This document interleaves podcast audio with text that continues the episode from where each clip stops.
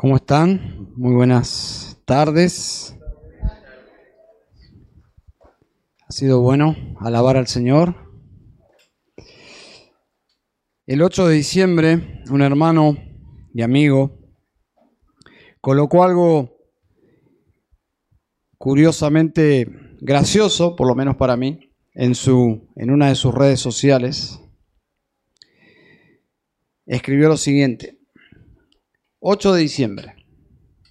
Hoy queda oficialmente inaugurada la temporada de discusiones infructuosas sobre árboles y festejos de Navidad.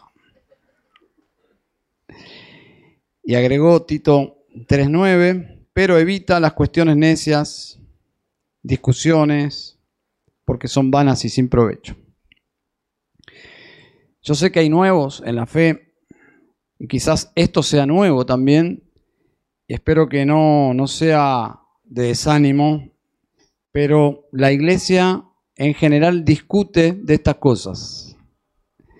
Es una tragedia, algo tragicómico, yo diría, que sea una discusión infructuosa que la Biblia nos recomienda evitar si vamos a celebrar o no Navidad, si vamos a armar o no el arbolito, Realmente no tiene sentido. Pensando en estas cosas, recordé las palabras antiguas. Algunos dicen, o se la atribuyen a San Agustín, en lo esencial, unidad, en lo no esencial, libertad, y en todas las cosas, amor o caridad. Así que si le sumamos que evitemos cuestiones necias, eh, porque son vanas y sin provecho, bueno, ya tenemos el cuadro completo. Hay personas que no van a celebrar. Sinceramente, podemos no compartir sus argumentos, porque en realidad no hay argumentos. Hay más argumentos acerca de sí celebrar, aunque no, la Biblia no, no lo mande.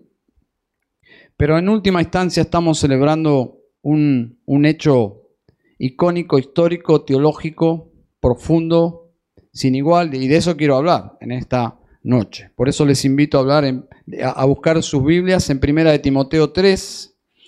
Quiero hablar de,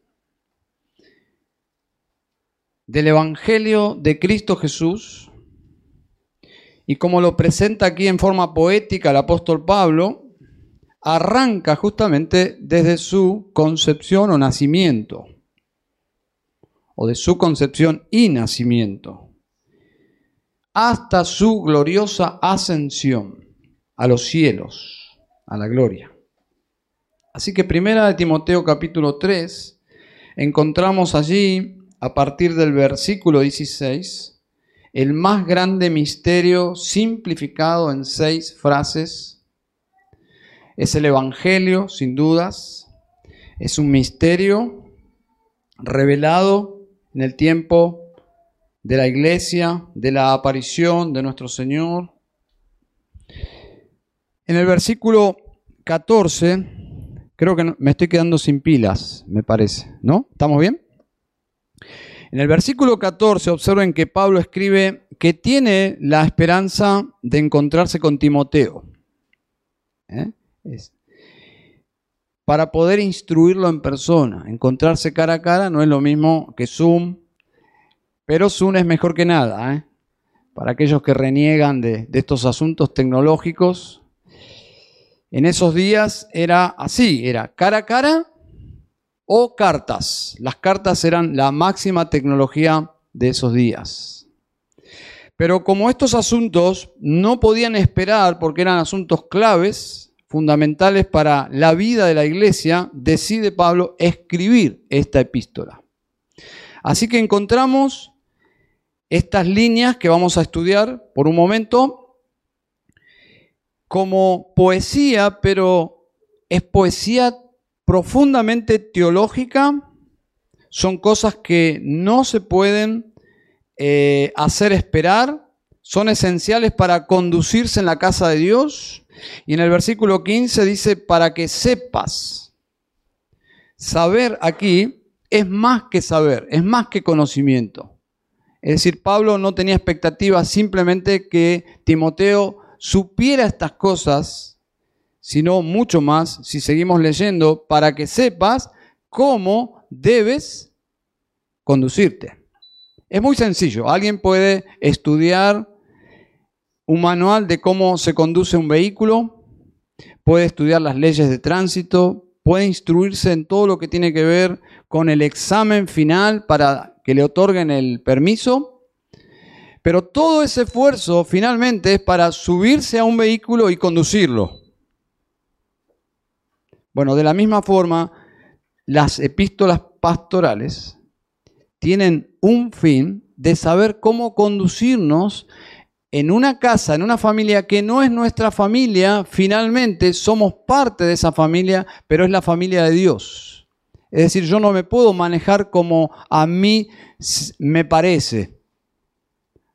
No, hay en un sentido principios de cómo conducirnos en la casa de Dios. Y estas epístolas justamente tienen el propósito de proveer esa sabiduría ¿eh? Y esa es la idea para que sepas cómo debes conducirte, es información que inyectamos en la vida de la iglesia y nos comportamos y nos manejamos según le agrade a Dios. Así que esta es una epístola pastoral. Tenemos la primera epístola a Timoteo, segunda epístola y Tito. Si uno eh, observa estas tres epístolas, son cosas que si bien fueron escritas a pastores, ¿eh? fueron escritas a las iglesias. ¿eh? Los pastores debían instruir a las iglesias. Interesante, y este es un paréntesis, que llama la atención que en la mayoría de las iglesias hoy, las cosas que se practican, que son fundamentales en las reuniones, son cosas que ni siquiera en estas epístolas se mencionan. Interesante, ¿no? No vas a encontrar ni una mención de gente cayéndose. No vas a encontrar ninguna mención de gente hablando en lenguas en las epístolas. Y si fuese algo tan importante, Pablo no omitiría estas cosas. Es más, le exhortaría a Timoteo y a Tito que se practiquen estas cosas. Entonces, cierro el paréntesis. ¿eh? Son cartas, son epístolas pastorales ¿eh? Leídas, vividas, aplicadas a todos los creyentes. Y nuestro texto a considerar resume en seis líneas lo que se cree que fue un himno que se cantaba o se recitaba, es decir, un himno conocido, pero al implementarlo en esta epístola pasa a ser canónico, la palabra de Dios. Eso es lo que se cree. Seguramente los lectores ya lo conocían, probablemente lo cantaban o por lo menos lo recitaban con alguna música, probablemente. Entonces comienza en el versículo 16 diciendo, e indiscutiblemente grande es el misterio de la piedad. Un misterio es una verdad que aparece revelándose en el Nuevo Testamento, pero que Dios decidió no revelarla en el Antiguo Testamento. Es una verdad de Dios que aparece recién en el Nuevo Pacto. Y dice aquí que este misterio es el misterio de la piedad. ¿Mm?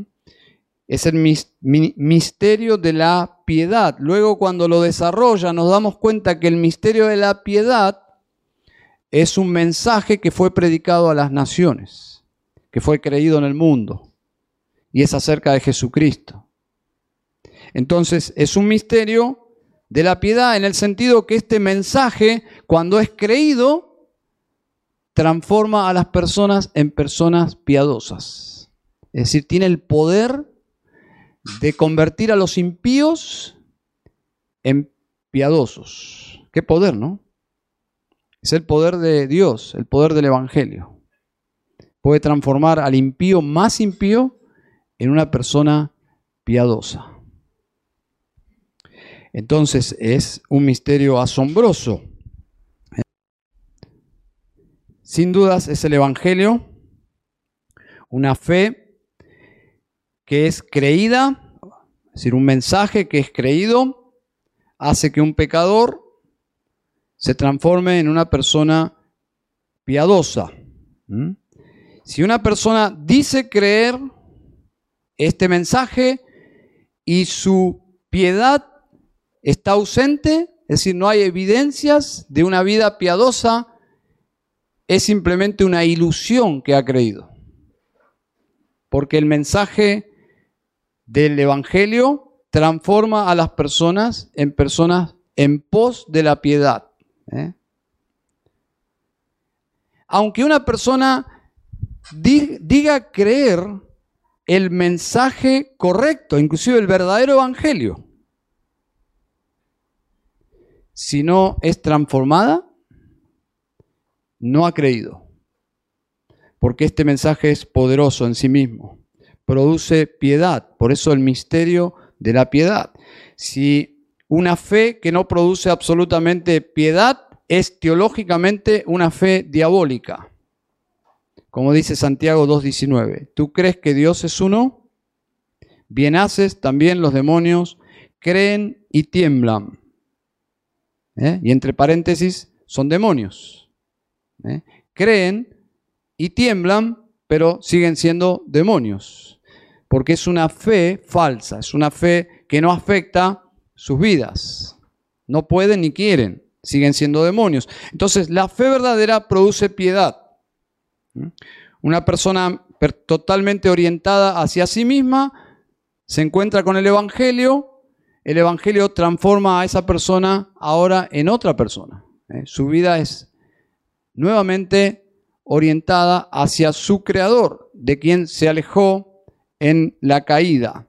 Esta persona ahora está siguiendo al Señor. Ese es el misterio de la piedad. Produce personas piadosas. Así que el versículo 16 comienza con esta expresión, indiscutiblemente, indiscutiblemente, yo usé el ejemplo en el primer culto de las cataratas del Iguazú. Quienes la conocen quedan fascinados, asombrados. Y quienes no la conocen no pueden discutirlo porque no la vieron. Pero para los que estuvieron, los que no estuvieron, indiscutiblemente las cataratas del Iguazú son maravillosas. Pero voy a usar otro ejemplo ahora. Voy a usar el ejemplo de un jugador de fútbol, Juan Román Riquelme. Este jugador es considerado como un ícono del fútbol, pero por todos. Curiosamente, yo tengo un amigo fanático del otro club.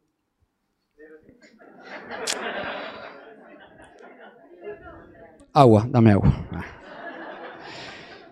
Y siempre estamos, el folclore del fútbol, no me considero un fanático, fanático, yo hago chistes, pero con este amigo eh, nos divertimos mucho pero coincidimos que este jugador, que más allá de su club, de mi club, fue un jugador de la selección argentina, es un gran jugador. Entonces, esa es la idea, es dejemos de discutir porque ambos en este asunto nos ponemos de acuerdo, indiscutiblemente grande es este misterio. Es decir, no podemos discutir está fuera de discusión. Debemos confesarlo, debemos reconocer, debemos admitir que esta verdad es grande.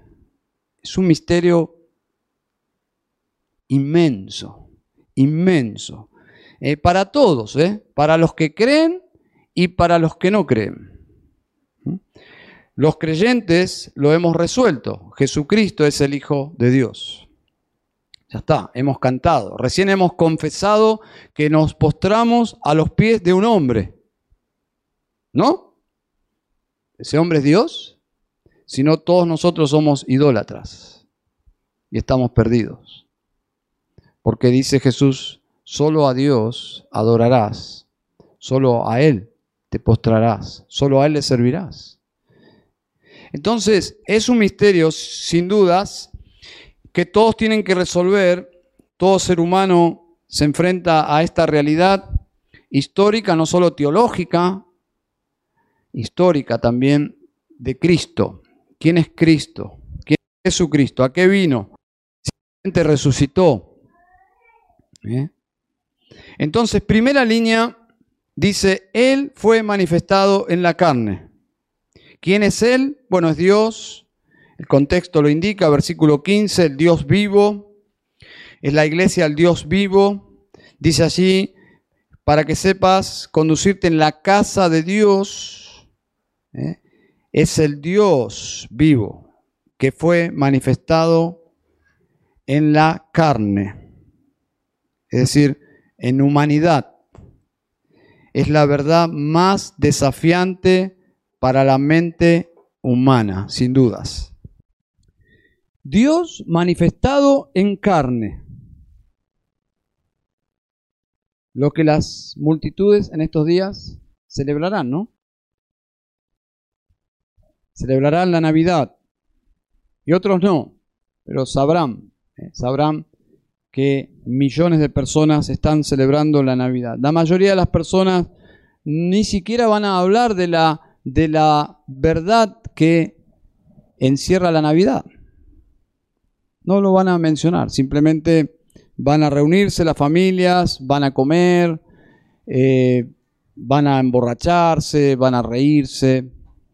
Lo que menos van a pensar es en la verdad que menciona aquí, él fue manifestado en la carne. ¿Mm?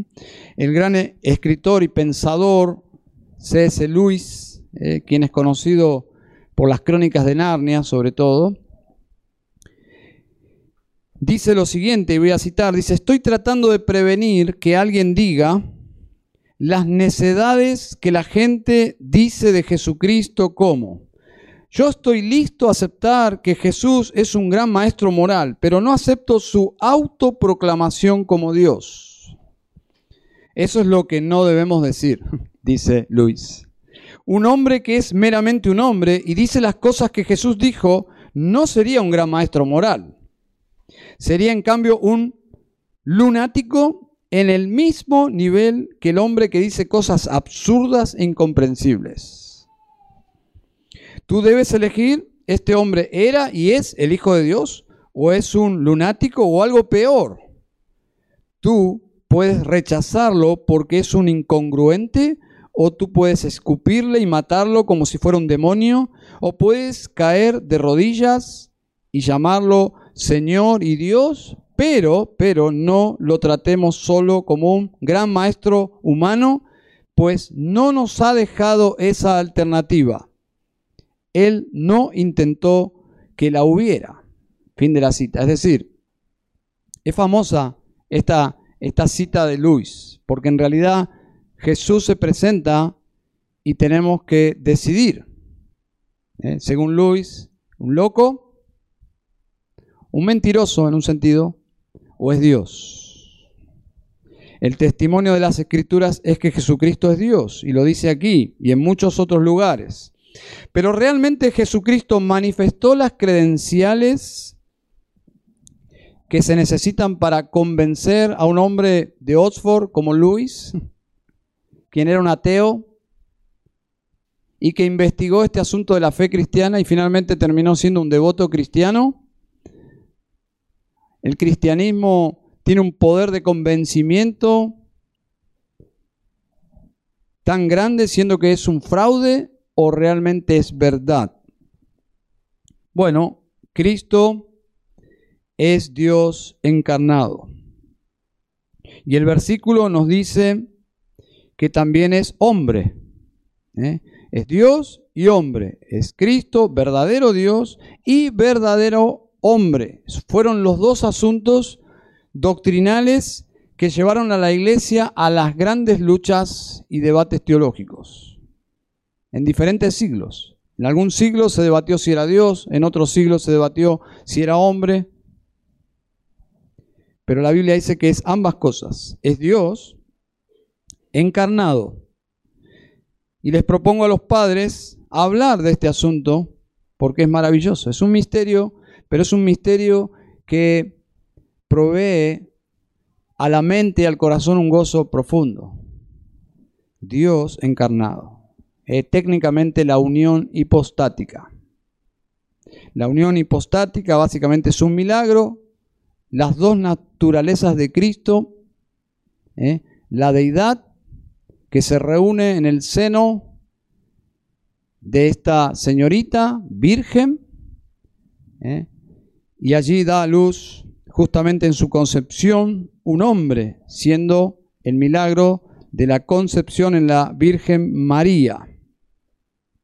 ¿Mm? Las dos naturalezas unidas y agrego para siempre, para siempre. No fue un turista Jesús que asumió la humanidad para luego abandonarla y volvió a ser Dios sin las limitaciones de un cuerpo humano. No, el vino se encarnó para siempre y será Dios encarnado por la eternidad. ¿eh? A ese grado de identificación con nosotros. Eso muestra los afectos de Dios hacia nosotros. Nada más lejos de un Dios o una fe teísta de un Dios que nos creó y nos abandonó y vive despreocupado lejos de nosotros. No, Dios se hizo uno de nosotros, se encarnó. ¿Mm? Y eso es lo que sucedió en la mente, el,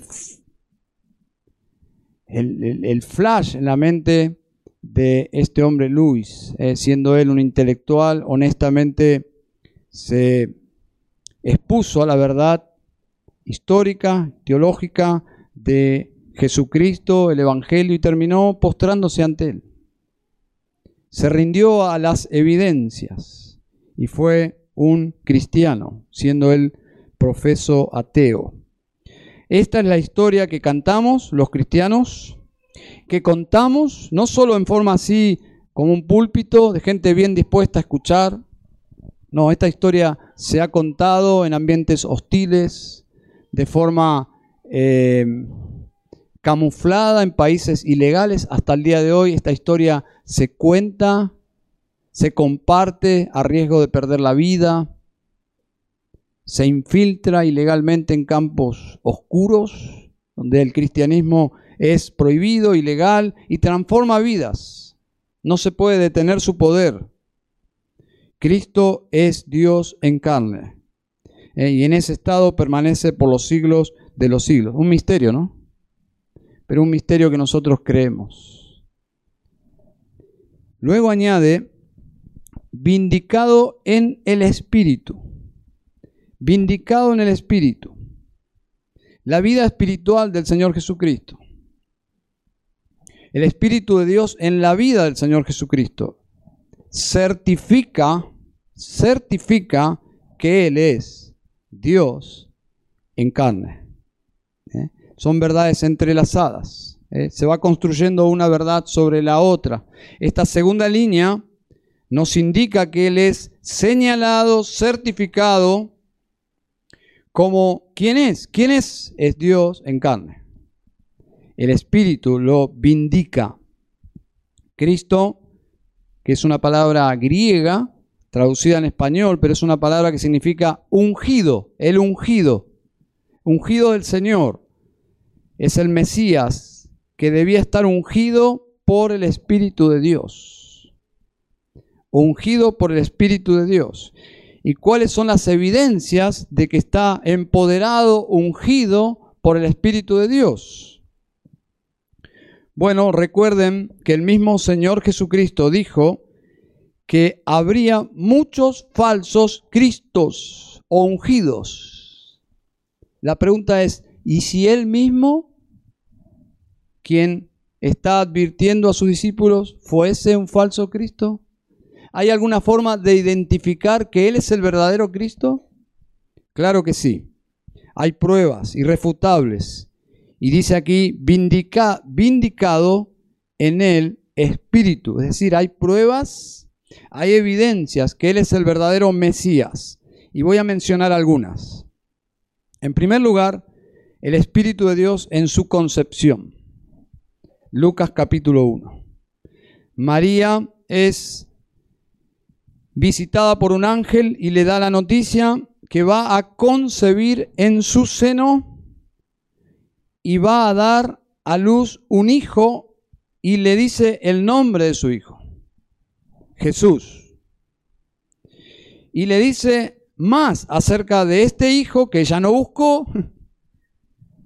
le dice a esta señorita que ese hijo será grande y que será llamado Hijo del Altísimo y que el Señor le dará el trono de su padre David. Todas profecías mesiánicas que se están cumpliendo en esta humilde señorita. Y dice más, dice, y reinará sobre la casa de Jacob para siempre y su reino no tendrá fin. De todo esto, podría haber preguntado de todo María, pero el registro es que preguntó una sola cosa. Lógico, ¿no? ¿Cómo será esto si yo soy virgen? ¿Se dan cuenta? Sentido común. Si yo voy a dar a luz un hijo, si yo soy virgen. Y ahí entra la respuesta del ángel acerca de el milagro. Respondiendo el ángel le dijo, el Espíritu Santo vendrá sobre ti, y el poder del Altísimo te cubrirá con su sombra. Por eso el santo niño que nacerá será llamado Hijo de Dios. ¿Se dan cuenta? Ninguno de nosotros fue concebido como fue concebido Jesús, por intervención milagrosa del Espíritu Santo. El poder del Altísimo te cubrirá con su sombra, probablemente protegiendo a ese niño de toda la influencia pecaminosa de la mamá, creando allí un embrión de forma milagrosa. Por eso, dice, por eso, por la intervención del Espíritu Santo, este niño será diferente a todos los niños, por eso es el postrer Adán, porque Adán no tuvo padre físico.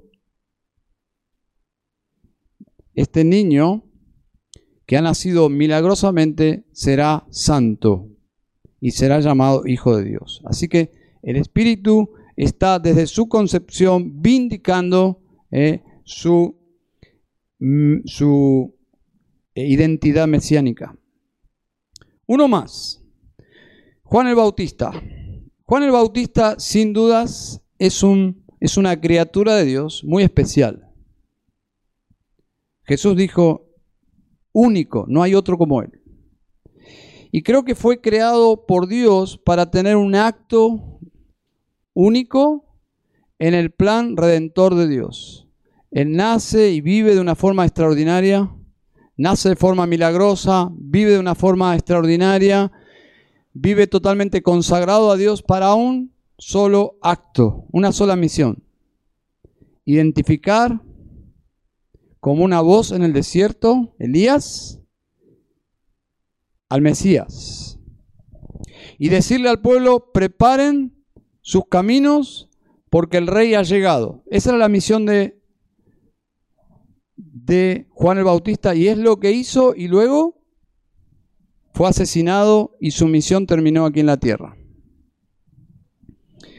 Pero él tenía que identificar al Mesías correcto, no podía equivocarse.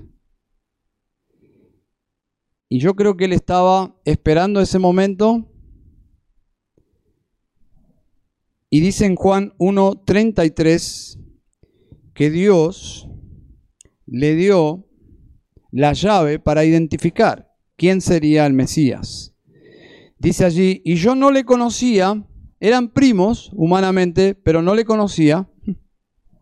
Y luego dice, pero el que me envió a bautizar con agua, Dios, Aquel me dijo, sobre quien veas descender el Espíritu y que permanece sobre él, ese es.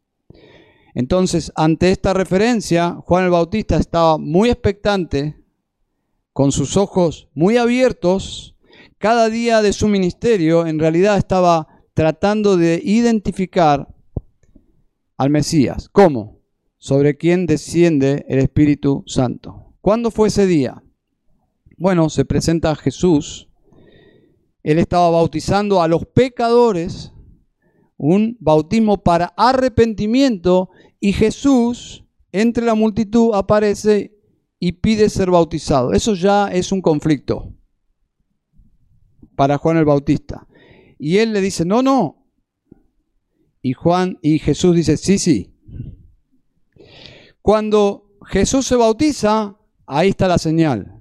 Y la idea es que las palabras de Dios para Juan fueron solo para Juan. solo Juan escuchó este mensaje. Sobre quien veas descender el Espíritu, ese es. Así que Juan está haciendo su trabajo, su ministerio, y cuando está bautizando a Jesús, ahí está.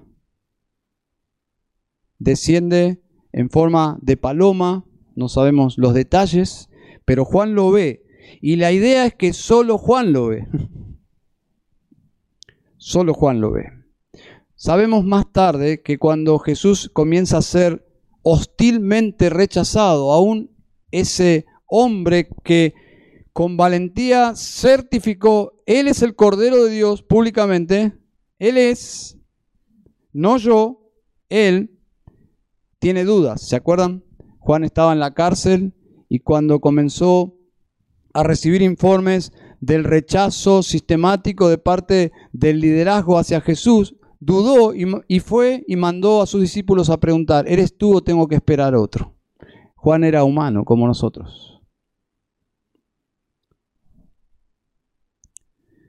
Pero él en ese momento vio la señal en Jesús, no en otro, solo en Jesús.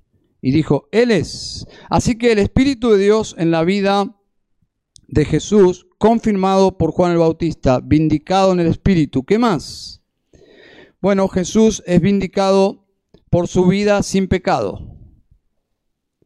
Una vida sin pecado cuando dice Jesús públicamente, ¿quién de vosotros me redarguye de pecado? Si él hubiese sido un pecador, alguien iba a dar testimonio contra él. Pero no había pecado en Jesús. Sus discípulos que tenían intimidad con él por horas, su familia, nadie podía acusarle con verdad de un pecado, porque Él era diferente a todos nosotros. Él era sin pecado. Romanos 1.4 dice que fue declarado Hijo de Dios con poder según el Espíritu de Santidad. Según el Espíritu de Santidad. Uno más, o dos. Vindicado por el Espíritu por sus milagros. Por sus milagros. Indudablemente, la unción del Espíritu Santo en Jesús y por medio de Jesús obraba milagros indiscutibles. No se podían ocultar. Nadie podía ocultar a Lázaro, por ejemplo. Tenías que volver a matar a Lázaro. Y lo intentaron. ¿eh? Querían matar a Jesús y a Lázaro también. No se puede esconder el sol con la mano. Los milagros de Jesús eran tan asombrosos que todo el mundo estaba hablando de él. Inclusive Nicodemo, quien era un contemporáneo de Jesús y experto en las escrituras, llegó a decirle y a confesarle a Jesús mismo, nadie puede hacer estas señales que tú haces si no está Dios con él. Esa es la evidencia de que Dios estaba en Jesús y que Jesús era Dios. Nadie puede hacer los milagros que Jesús hacía si el Espíritu de Dios no lo estaba llenando, invistiendo de su poder. En quinto lugar, vindicado por su resurrección. El Señor resucitó tal cual Él lo había predicho, dice Romanos 8:11, el Espíritu de aquel que levantó de los muertos a Jesús. ¿Eh? Sabemos por la Biblia que Jesús se levantó de los muertos por el poder del Padre, por el, por el poder del Espíritu y por su propio poder. Dice, nadie me quita la vida, yo la pongo y la vuelvo a tomar. Pero su resurrección es la prueba final de su identidad mesiánica. En Isaías 11.2 hay un pasaje que manifiesta muchas de las credenciales de Jesús, del Mesías, y dice así y reposará sobre él el espíritu del Señor, espíritu de sabiduría e inteligencia. ¿Manifestó Jesús sabiduría e inteligencia? Sus enemigos quedaban silenciados ante la sabiduría y la inteligencia de Jesús, aun cuando era niño, ¿no? Espíritu de consejo y de poder. espíritu de conocimiento y de temor del Señor. Ahora recuerden que cuando Dios se encarna en Jesús, Jesús se despoja del uso independiente de todos sus atributos. Él se hace un siervo dependiente del Padre y dependiente del poder del Espíritu Santo. Nada hacía por sí mismo, él era el siervo del Señor y dependía exclusivamente del poder del Señor. Por ejemplo, una vez que él fue lleno del Espíritu Santo en el bautismo, a partir de ahí él comienza su misión, no antes. ¿Qué es lo primero que hace el Espíritu de Dios una vez que entra y lo, lo llena de poder al Mesías? ¿A dónde lo lleva? Al desierto. ¿Para qué? Para vindicar que Él es el Hijo de Dios. Por 40 días, en ayuno, en debilidad, y es tentado por el diablo. ¿Y peca? No. No peca porque Él es el Señor, Él es el Mesías. Y Satanás lo tienta en todas las áreas que somos tentados nosotros, los deseos de los ojos, los deseos de la carne, la vanagloria de la vida, y fracasa. Pero ¿quién lo lleva al desierto? No lo lleva el diablo, lo lleva el Espíritu de Dios. Para ponerlo a prueba y para que sea evidente de que Él es el Hijo de Dios. Vindicado por el Espíritu de Dios. Él es el Mesías y el Espíritu de Dios lo certifica. Luego la próxima línea dice, contemplado por ángeles. Contemplado por ángeles. Y vuelvo a la escena en el desierto. Jesús, vulnerable. El diablo, como un león rugiente, viéndolo a Dios en debilidad, en humanidad, se lanza sobre él. Inclusive tiene la osadía de citarle a Dios su propia palabra. Y le cita el Salmo 91.11. Pues a sus ángeles mandará cerca de ti, que te guarden en todos tus caminos, ¿se acuerdan? Usando la misma Biblia para tentarlo a Jesús. ¿Saben? La misión de Jesús estuvo contemplada por los ángeles. Los ángeles están presente en cada etapa del ministerio de Jesús, de su concepción, que fue anunciada por ángeles. Los ángeles celebraron la Navidad, hermanos. Así que si usted no celebra, está bien, libertad. Pero no podemos decir que no, que la Biblia no menciona que se celebró su nacimiento. Fue todo un acontecimiento fue el cumplimiento de las profecías. Los ángeles celebraron y alabaron a Dios por la buena voluntad de Dios para con los hombres. Anunciaron su nacimiento, custodiaron al Señor en todo momento. Es el pasaje que cita el, diablo. Sus ángeles mandará cerca de ti. Jesús estaba custodiado todo el tiempo, no solo los apóstoles, que estaban con él. Luego los ángeles le asistieron después de los 40 días. Dice que Jesús estaba en tanta debilidad que el Padre envió ángeles para que le sirvieran. Lo cual implica que seguramente le dieron comida y todo lo que necesitaba para recuperar las fuerzas. Lo contemplaron muriendo inexplicablemente por los hombres o en mano de hombres que él vino a salvar los ángeles le recibieron nuevamente en gloria en la morada celeste.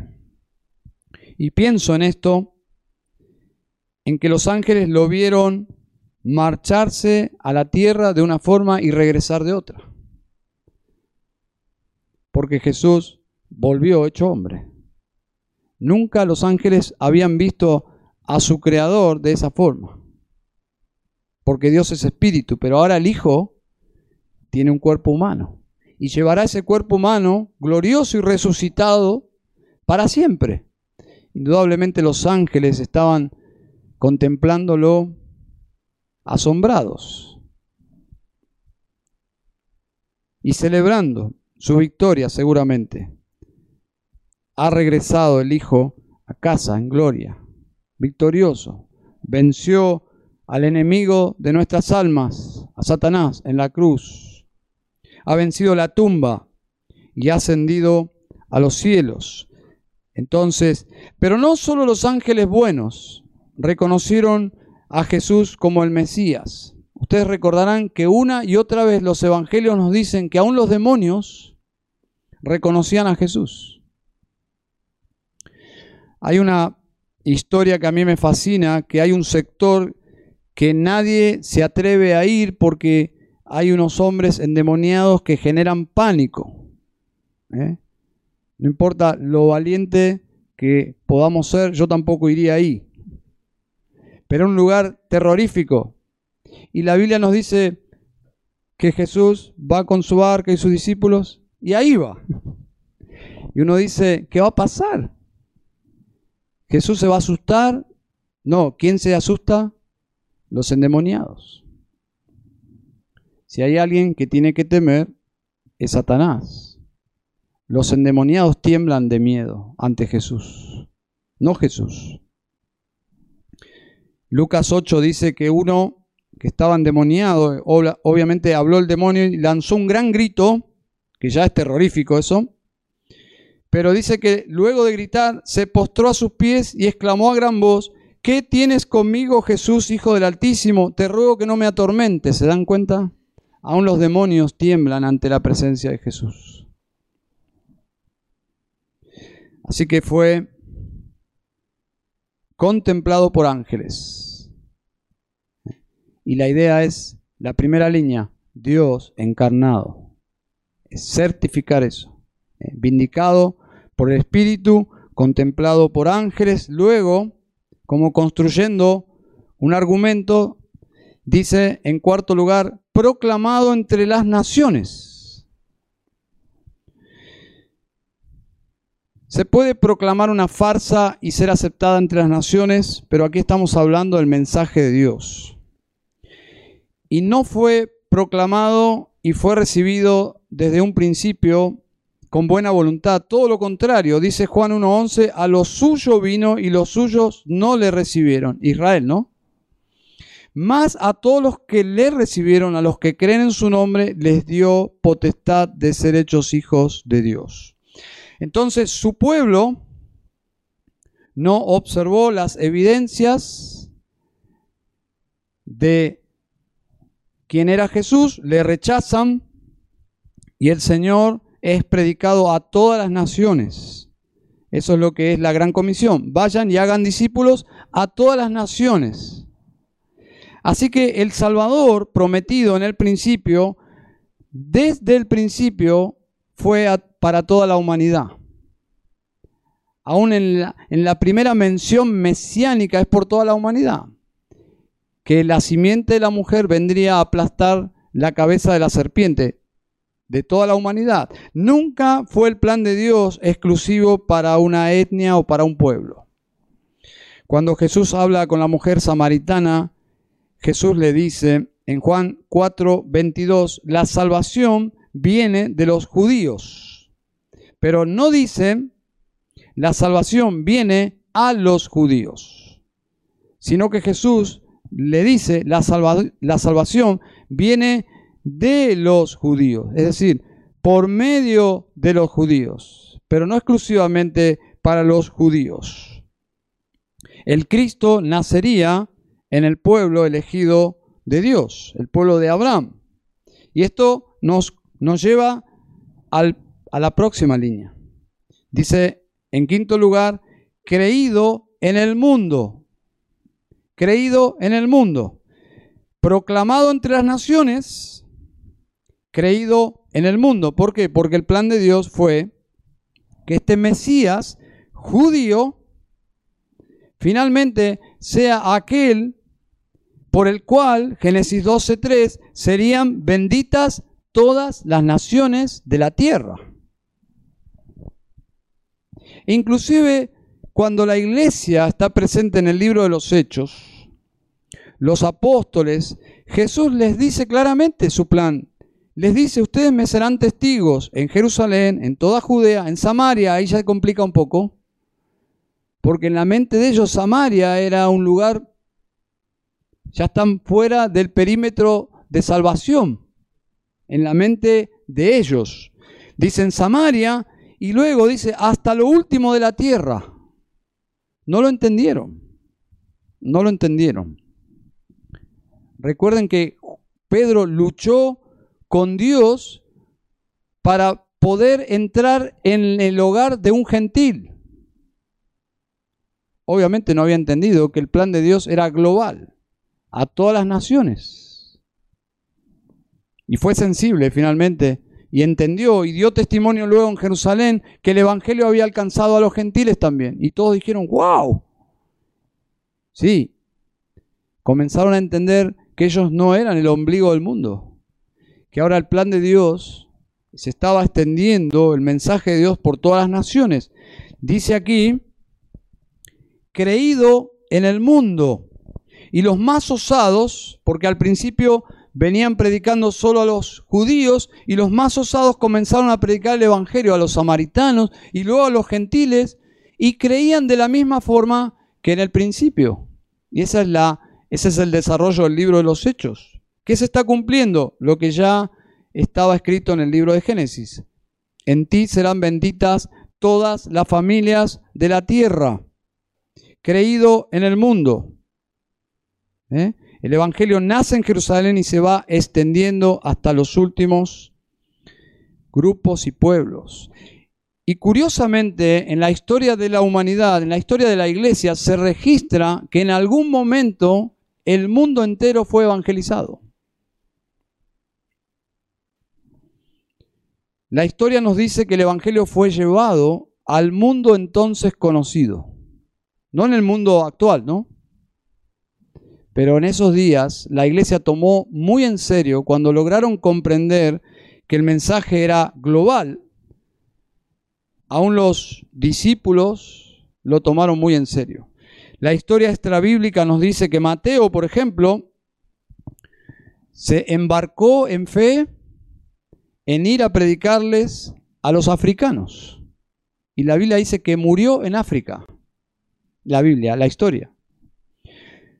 Mateo fue a predicar África. Tomás terminó sus días en la India. ¿Se dan cuenta de la transformación, no? ¿Qué hace un judío predicando en la India? Porque finalmente pescó la visión del Evangelio. Rompieron su sentido exclusivismo étnico. Natanael fue a predicar Armenia. ¿Hay armenios entre nosotros? ¿Alguien de...?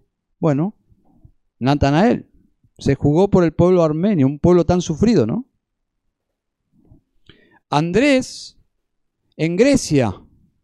Y hay algunos datos que son incomprobables, pero sabemos que en Roma, que era la capital pagana de esos días. Allí terminaron sus días Pablo, Pedro, Felipe, y hay algunas historias que no se pueden comprobar, pero la iglesia llevó el Evangelio al mundo, a todas las naciones, proclamaron el Evangelio al mundo. Y obviamente llegó al fin del mundo, nosotros. ¿Eh? Literalmente, ¿no? Estamos allí en el cono sur. creído en el mundo, no por todo el mundo, no por todo el mundo, sino en todo el mundo. Y la última línea, para concluir, dice, recibido arriba en gloria.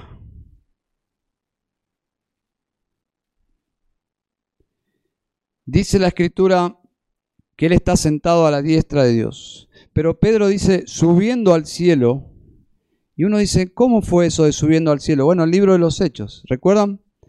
Jesús se despide de ellos y va subiendo, subiendo, subiendo, subiendo, subiendo, subiendo, subiendo. Y dice que las nubes lo ocultan de ellos.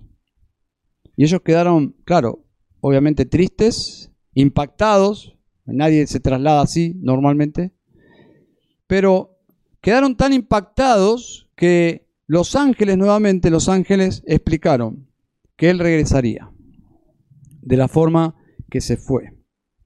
Así que si Cristo no hubiese sido recibido arriba en gloria, realmente su muerte no tendría valor.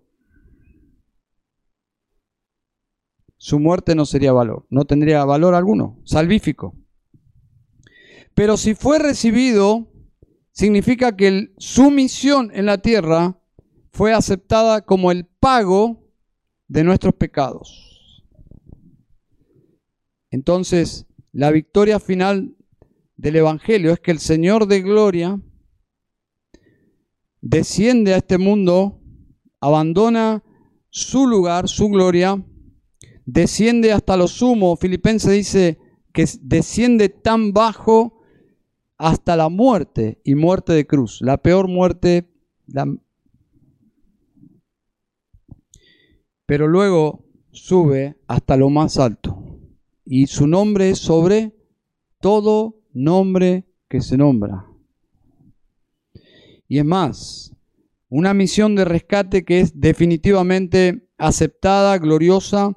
Dice Efesios 1, 20 y al 22, dice, la cual operó en Cristo, resucitándole de los muertos, sentándole a su diestra en lugares celestiales. Así que un hombre está sentado a la diestra de Dios en los lugares celestiales y luego dice, sobre todo principado y autoridad y poder y señorío y sobre todo nombre que se nombra y no solo en este siglo, sino también en el venidero y sometió todas las cosas bajo sus pies y lo dio por cabeza sobre todas las cosas a la iglesia. Así que este nombre, Jesús, es el nombre más glorioso de todos los nombres. Querían silenciar a la iglesia, ¿se acuerdan? les prohibieron a los apóstoles predicar en ese nombre. Ese nombre es sobre todo nombre que se nombra.